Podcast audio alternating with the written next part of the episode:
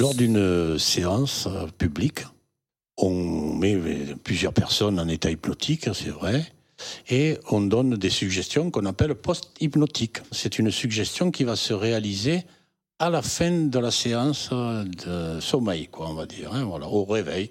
Et ce jour-là, donc, euh, la suggestion était euh, tout ce que je, toutes les suggestions que je vous donnerai vous paraîtront réalité.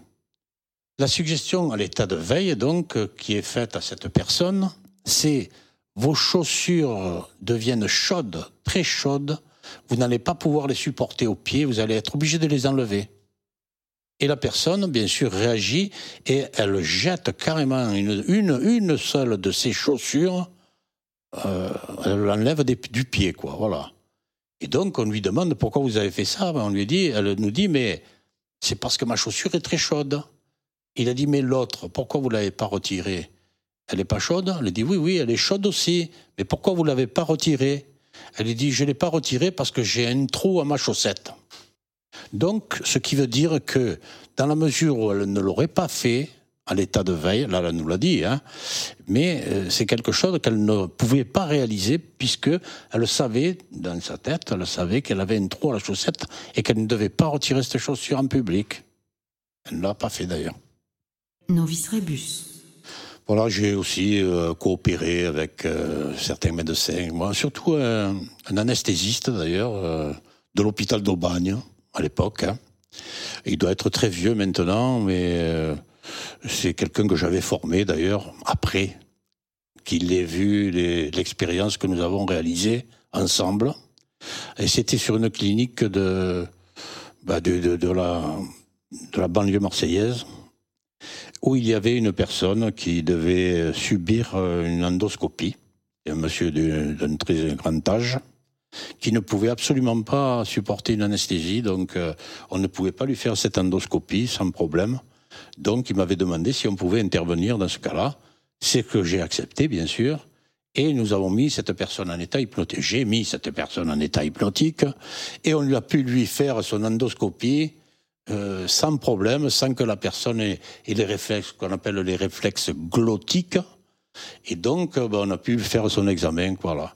Bon, ceci mis à part, il y avait aussi ben, l'accompagnement des personnes en fin de vie, mais c'est un autre sujet. Novice Rebus. Après, ben, il y avait aussi, ben, euh, pour, toujours pour voir ce côté impact que peut avoir la parole sur l'être humain, même à l'état de veille. Euh, j'ai eu l'occasion de, vivre, euh, on va dire, une expérience un peu curieuse, on va dire, pour l'instant. quoi. à l'époque où je travaillais donc, dans un local de transport, j'ai entendu un bruit, de, un cri à l'extérieur. Donc, bah, je suis allé voir, parce que bon, c'était pas normal qu'on entende un cri de ce genre dans la rue. Hein. Je suis allé voir et il y avait un bonhomme qui était allongé par terre et qui se roulait de douleur parce que il se tenait le bras, donc euh, je pense qu'il avait le bras cassé, quoi. Et en réalité, il était tombé du, haut de la remorque, de sa semi-remorque. Hein. Il était en train de, débâcher la remorque et il est tombé d'une hauteur de à peu près 3 4 mètres, 4 mètres, quoi. Il s'est cassé le bras, quoi. Il s'est roulé de douleur. Alors, ben, je me suis approché de lui. Alors, c'est vrai que quelque part, j'ai mis peut-être ma main sur sa tête, etc. Est-ce que j'ai fait intervenir de, de, du magnétisme? Peut-être. Je sais pas. Je veux pas. Je veux pas être prétentieux quelque part. Mais je lui ai surtout parlé. Et je lui ai surtout parlé en lui disant de, de garder son calme, de me fixer intensément dans les yeux, parce que ça, c'était très important, qui, qui, consacre, toute son attention vers moi. quoi. Et donc, euh, pendant qu'on on appelait les, secours, euh, qu'il allait euh, supporter la, la, la, douleur, la souffrance, mais vraiment sans, sans vraiment avoir mal. Quoi, voilà. Et donc, je lui ai donné des suggestions à l'état de veille, mais avec la foi c'est toujours ça ce que je fais intervenir, la foi dans ce que l'on dit. Et le bonhomme a eu tellement confiance dans ce que je lui disais que ben, il souffrait moins puisqu'il criait plus, hein, bien sûr.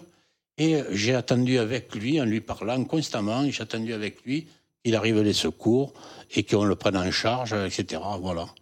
Donc c'est un personnage que j'ai pas revu parce qu'il est peut-être resté euh, en maladie pendant quelque temps, donc je l'ai pas revu.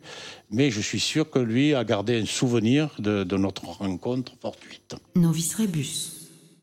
J'ai eu l'occasion de travailler aussi avec un gynécologue euh, sur Marseille. Et là, je conditionnais certaines femmes enceintes donc pour euh, les préparer à l'accouchement, pour l'accouchement sans douleur, quoi. Alors sans douleur, euh, ben, c'est vraiment sans, sans douleur, quoi. Les femmes qui qui pouvaient vivre pleinement leur accouchement dans la sérénité, quoi. Je veux dire, voilà. Et donc, ben, dans la foulée, ben, j'ai eu l'occasion de coopérer aussi avec des médecins sur la région de Montpellier. Et la coïncidence a voulu que euh, certains médecins connaissaient déjà le gynécologue avec qui j'ai travaillé sur Marseille. Donc, euh, ils ont pu échanger leur, euh, leur propre expérience en fonction des expériences que nous avons réalisées tous. Quoi. Voilà.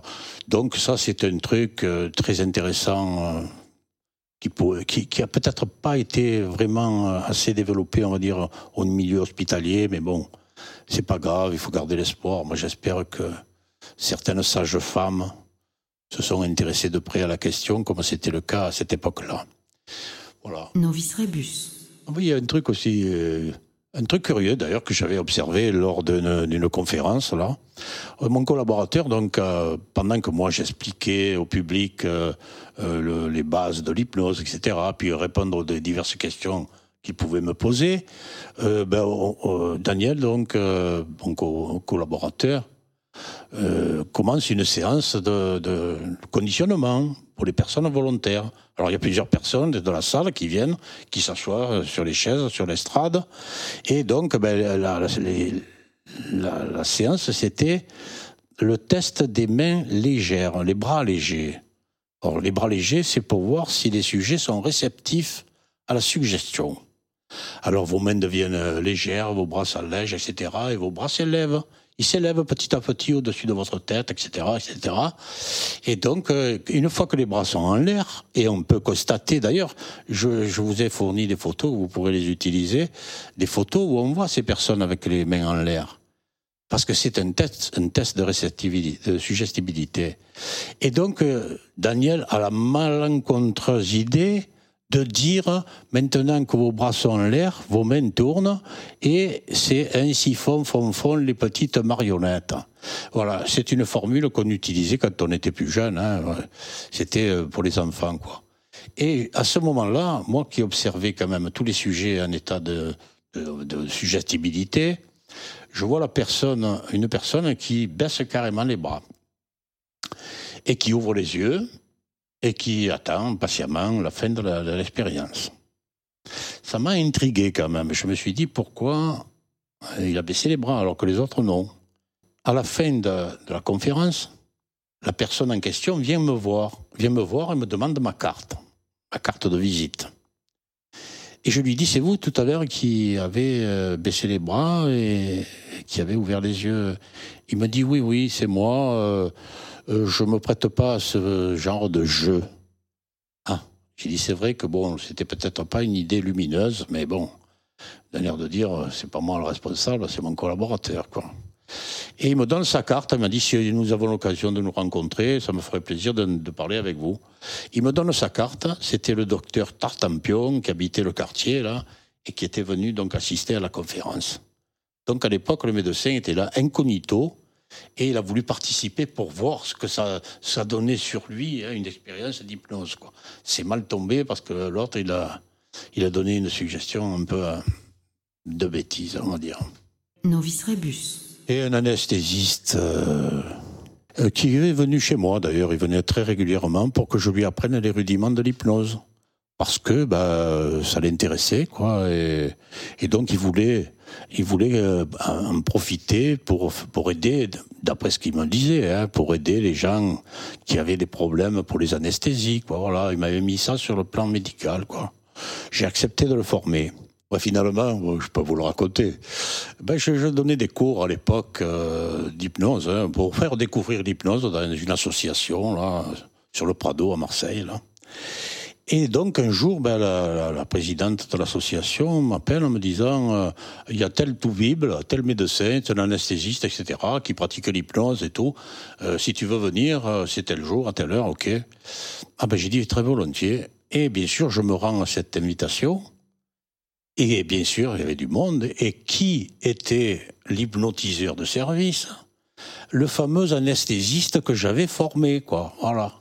Je l'avais formé, mais alors, une formation très particulière, parce que je lui avais fait bénéficier d'un conditionnement que j'avais réalisé pour lui sur une de ses amies qui était enceinte, et en lui donnant euh, une, suggestion qu'elle serait euh, endormie par euh, le fameux médecin, par une simple phrase.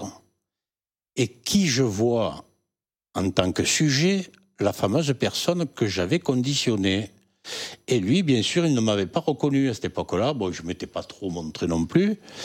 Et donc, euh, je le vois endormir la personne sur un simple ordre tel que je lui avais appris. Hein. Et bien sûr, tout le monde admiratif, hein, des amis à lui, certainement, hein, du corps médical, quoi. Tout le monde admiratif de voir euh, une personne s'endormir comme ça sur un simple ordre. Alors bon, c'est vrai que je me suis senti pas vexé, on va dire, parce que je m'en fous royalement, mais j'étais à deux doigts de le ridiculiser en reprenant la main sur la personne qui était hypnotisée. Parce que c'est moi qui l'avais conditionné au départ, et j'aurais pu la réveiller et lui interdire de réagir aux suggestions de l'autre. Il mérite pas que je, le flatte, mais il a quand même, euh, on va dire, volé de ses propres ailes en oubliant d'où il détenait toutes ces informations et cette pratique. Novice Rebus.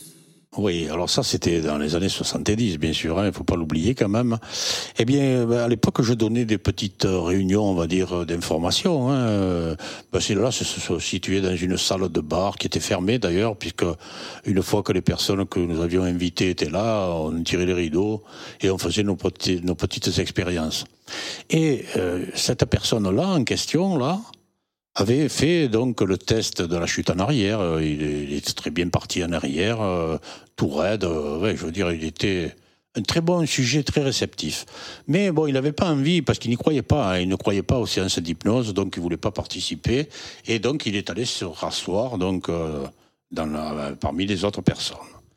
Et donc pendant que ben, y a une induction hypnotique qui se fait, je me rends compte que ben, il réagit correctement à l'induction, quoi. C'est-à-dire qu'il a fermé les yeux, il se détend, il a les bras qui se lèvent parce que c'était les bras légers, etc.